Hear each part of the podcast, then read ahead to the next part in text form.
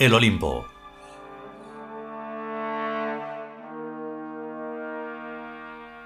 Vigésimo octavo capítulo. Primera parte.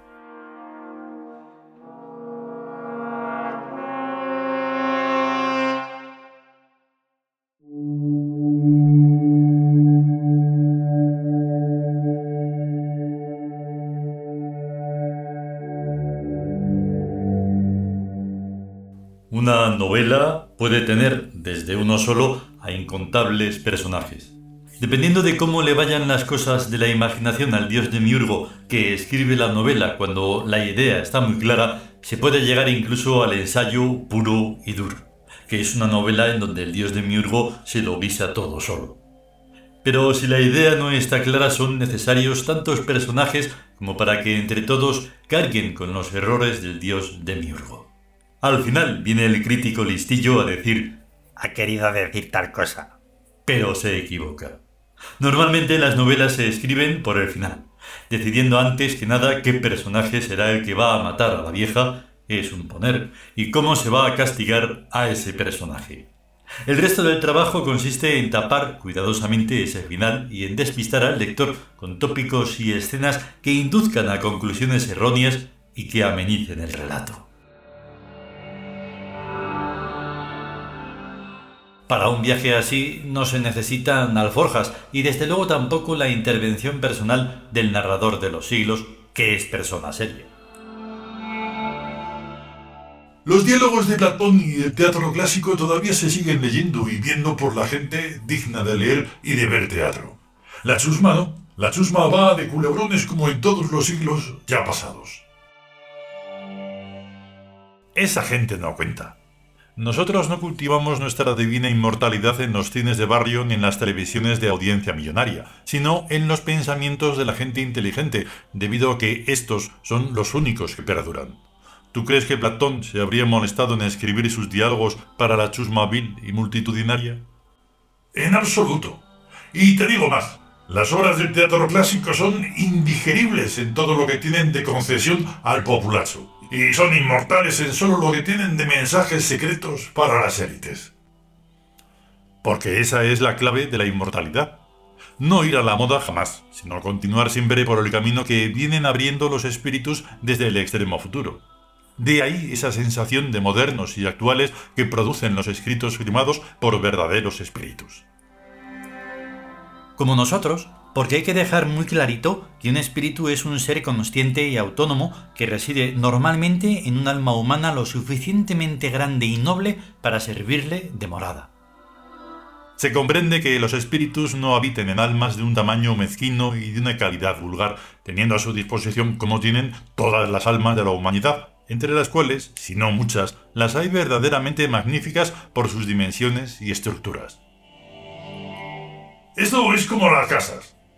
Tan casa es una choza como un palacio o un castillo, pero hay entre ellos notables diferencias. Tan alma es la de Platón como la del pardillo más insignificante, pero hay entre ellas notables diferencias. Los espíritus son dioses, y por tanto son gente rica a su modo, o sea, en un orden de riquezas donde lo que se valora son las funciones intelectivas, voltivas y sensitivas, amén de tesoros inefables que solo pueden ser obligados en almas nobles. Por algo Birk no es una república, sino un imperio, pues jerarquiza a las almas en forma aristocrática y piramidal. Las almas más excelsas son asignadas a espíritus, e incluso a dioses, en ciertas ocasiones cuando han de trasladarse desde Birk a algunas coordenadas espaciotemporales que requieran su personal presencia por algún motivo. En efecto. Recordemos las definiciones. Un alma es un lugar psíquico, un espíritu es un principio activo. Las almas son, pues, verdaderas casas. Existen almas nobles y almas plebeyas. Las nobles son habitadas normalmente por los espíritus del imperio. Las almas plebeyas son habitadas por los egos vulgares de la gente corriente, así como en numerosísimas ocasiones también por monstruos, fantasmas y demonios.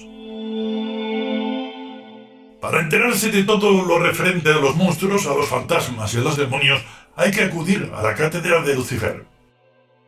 Cierto, Allí se explica todo eso con muchos más detalles de los que podríamos dar nosotros en una simple conversación como esta. Desde luego, aunque también podríamos aumentar el número de contertulios con, por ejemplo, los primos de los gnomos hiperbóreos.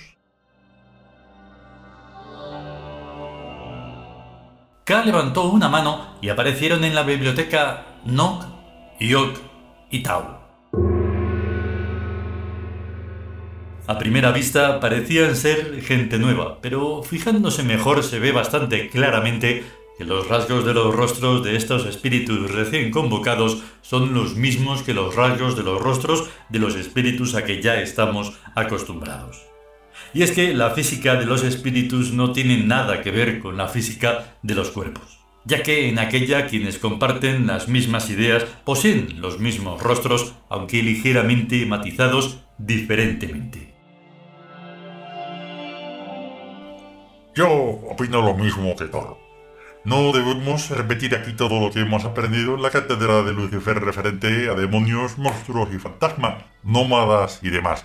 Pero no estaría de más darle una pasadita al hecho de que cuando hablamos de humanos lo estamos a la vez haciendo de los monstruos, demonios, fantasmas y demás nómadas que ocupan frecuentemente las almas humanas. Es más, el humano neto es raro que exista, pues por lo general esa gente está embargada por los entes fantasmales, demoníacos y monstruosos de las culturas a que pertenecen. Obviamente, primo. Ningún humano elabora por sí solo sus propios pensamientos y sentimientos, sino que en su mayor parte los recibe de su entorno cultural. O sea, que el humano asimila fantasmas, monstruos y demonios que vienen poseyendo existencia autónoma desde miles de años antes.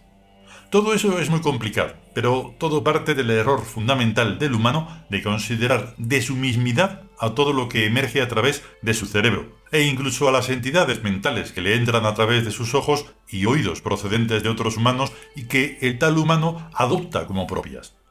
El embarullamiento es colosal, y no puede disolverse más que tras un profundo y continuo análisis que le permita discernir y separar lo suyo genuino de lo visto y oído y de lo que, aun emergiendo a través de su cerebro, le es radicalmente ajeno.